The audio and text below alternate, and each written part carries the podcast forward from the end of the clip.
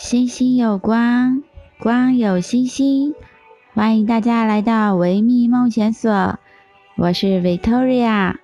因为提到了疗愈的话，嗯哼，便不能免俗的，然后想请问老师对于这次疫情的看法，以及呃对于病毒的变异，嗯哼，及带给人类的天气，嗯哼，那当然，呃，我觉得现在。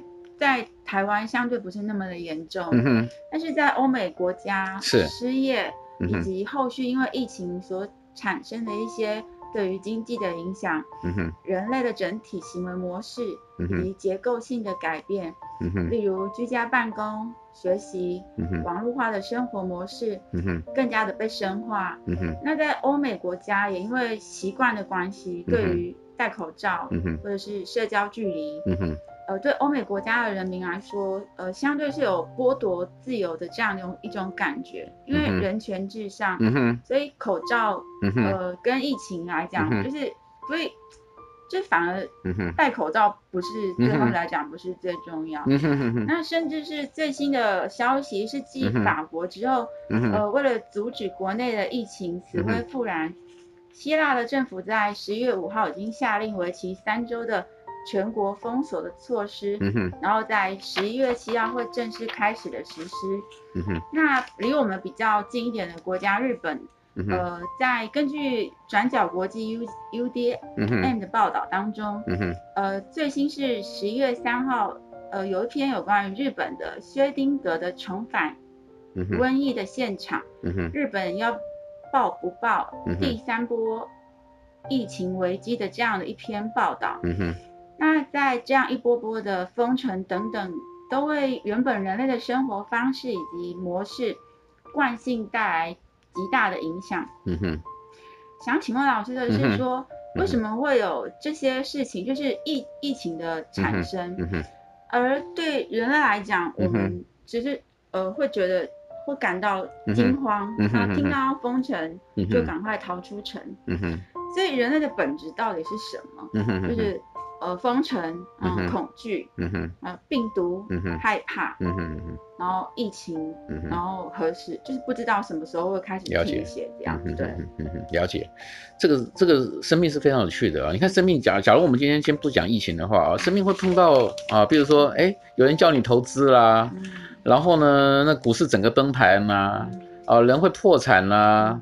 或者是有人介绍啊，这个异性朋友啦，然后呃坠入爱河啦，到最后严重失恋啦，啊，所以这个这个人呢、他今天会碰到什么什么什么事情？我们讲就就是生命现象啊，包括了不小心跌倒啦，有人是什么呢？在那个厨房的时候呢，不小心刀割一下就感染了什么什么很可怕的细菌啦，啊，像这些事情呢、我们我们就知道说，生命本身它就有一种安排，而这种安排其实就是一个最完美的安排。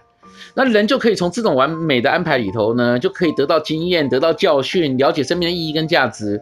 所以人不论碰到什么好事坏事啊，其实后面都有一个非常智慧的安排啊。所以我们如果先不讲疫情的话，你看人也是一样啊，一般人也是莫名其妙就跌倒了，莫名其妙碰到一个啊，碰到一个这个车祸啦，莫名其妙就有搞搞个失恋啦，啊，莫名其妙还有我看到啊，这个有以前有一个新闻报道，就是说有一个人要自杀，就从楼上跳下来。结果呢，他自己没有跳死，他撞到另外一个人，把另外一个人给砸死了。嗯啊，后来隔了十年呢，他又要自杀，他又从楼上跳下来，他又没死，他又把另外一个人砸死了。嗯，两次啊，自己没死，把人家弄死了，这这这实在太奇怪的事情，你知道吗？嗯，所以我们就知道，就说人生遇到这些荒诞离奇啊，这荒荒诞不经的这些事情，其实后面都有他的智慧在里头。啊，所以人遇到什么事情，人就要去面对，人就好好去穿越就对了啊。那包括现在疫情，大家也看到了，现在有什么疫苗跑出来啦，等等的。可是有人打疫苗之后就有很多副作用啊，什么之类的。所以其实都在告诉我们，可能这个事情不是一个啊什么几个月就不见的事情了啊，或者我们一直在想，是不是二零二一年会好一点啊？可能想这些都不见得很切实际，因为。可能今天这个疫情就是要刺激啊，刺激可能是什么呢？不同医学的一种思考了，啊，不同人生观的一种思考了，啊，不同价值观的一种思考了。它可能不是说，哎，你这几个月之后就没有疫情了啊，所以这个为什么呢？因为整个牵涉到整个人类的对医学有一个一种不同的思考啊，人生观一种不同的思考，价值观一种不同思考，这是整个人类的大事情了。所以我们不，我们不是很简单的想说啊，赶快过了就没事了，大家恢复正常啊。因为什么叫正常，这也是个问题啊。我们我们跟以前一样就叫正常吗？啊，那可能跟以前一样，可能就是最不正常的一件事情了啊。所以这就是什么呢？就是我们不要很单纯来看，我们要要知道说，所有生命的考验，我们要脚踏实实啊，脚踏实地的去面对。而不是说赶快过去，赶快过去啊，过去就好，过去就好了。那怎么过去呢？世界各国政府会处理，科学家会处理，医生会处理，那我们就等待就好。其实不见得是这样子。等到大家都开始去反省这件事情的时候，有可能这件事就很快就过去了。那我们现在看到人类水准有这么高吗？人类每个人都对这件事开始反省生活吗？调整生活吗？没有啦。我看很多事情出来的时候，大家开始都是怨天尤人，都是抱怨一大堆。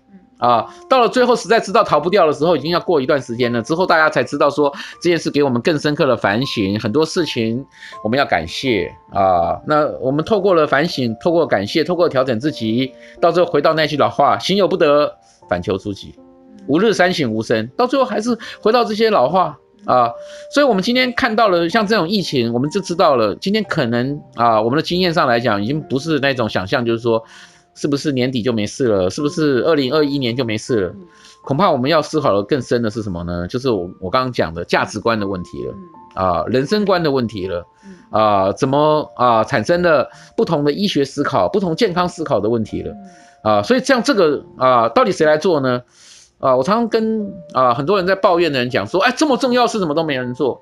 我说任何重要的事啊，你觉得重要？你今天说，哎，这么重要的事应该政府来做啦，基金会来做啦，社运来做啦，谁谁谁来做啦？我跟你保证，你看到重要就是你去做啊啊，因为每个人都忙自己的事情啊，所以你今天要等什么大财团来做啦，政府来做啦，啊，社运来做啦，基金会来做啦，没门，就是你自己去做。所以同样的，今天。反省思考，就是我们每个人都要反省思考，并不是说科学家反省思考，或者政府官员反省思考啊、呃，或者是高科技业者反省思考，而是每个人都要什么呢？面对疫情，反省思考。啊、呃，反省思考就是什么呢？就是生活，就是人生，啊、呃，就是生命，啊、呃，就是生存。这就是我们要反省思考了。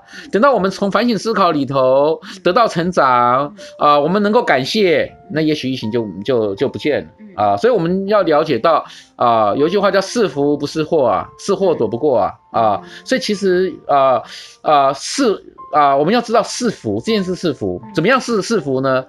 就是我们懂得行有不得，反求诸己，懂得反省思考这件事是福啊。